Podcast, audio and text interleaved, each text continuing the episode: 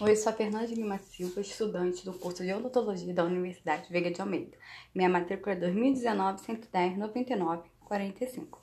Vamos falar sobre estomatologia? E o que é estomatologia? Estomatologia tem sua base estimológica de origem grega, sendo estômago igual pequeno orifício, boca e logo igual estudo. Ela é a especialidade da odontologia que tem por objetivo o estudo da boca, suas alterações e doenças relacionadas. A função de um estomatologista é diagnosticar todas as doenças que podem ocorrer na boca, tais como infecções sexualmente transmissíveis, câncer, HPV bucal, ardência, o ardor em boca, entre outras inúmeras doenças bucais.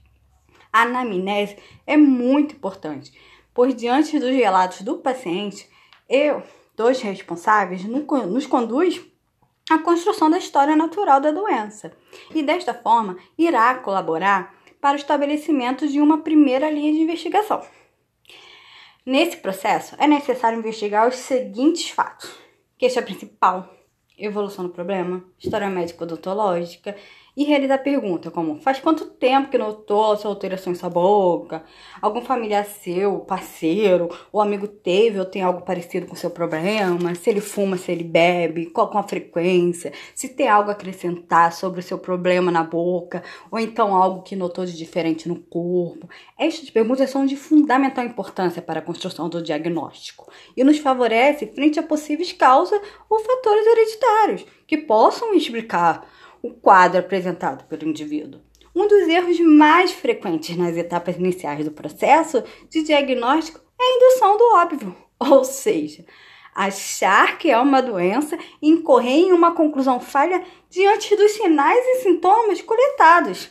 Há necessidade de um processo diagnóstico organizado e sistematizado, pois muitas lesões são semelhantes clinicamente.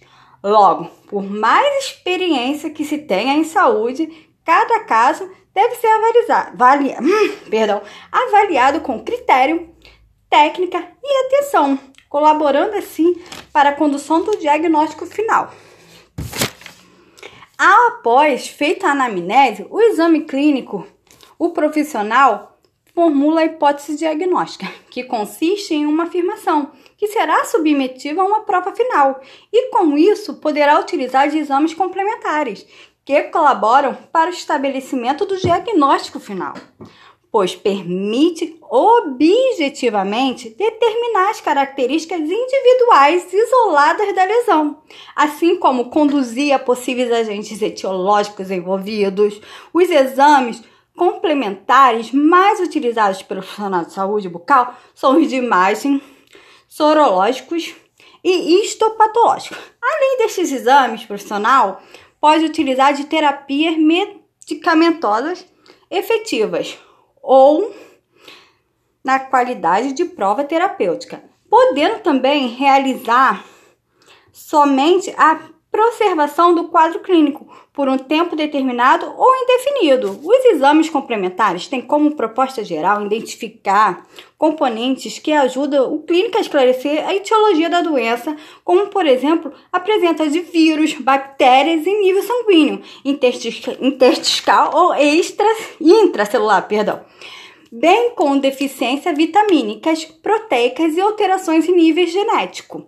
Os exames de imaginologia permitem a visualização de lesões tanto em tecidos mole quanto em tecidos duros, mineralizados, por exemplo, raio-x convencional, a tomografia computadorizada, a ressonância magnética e ultrassom.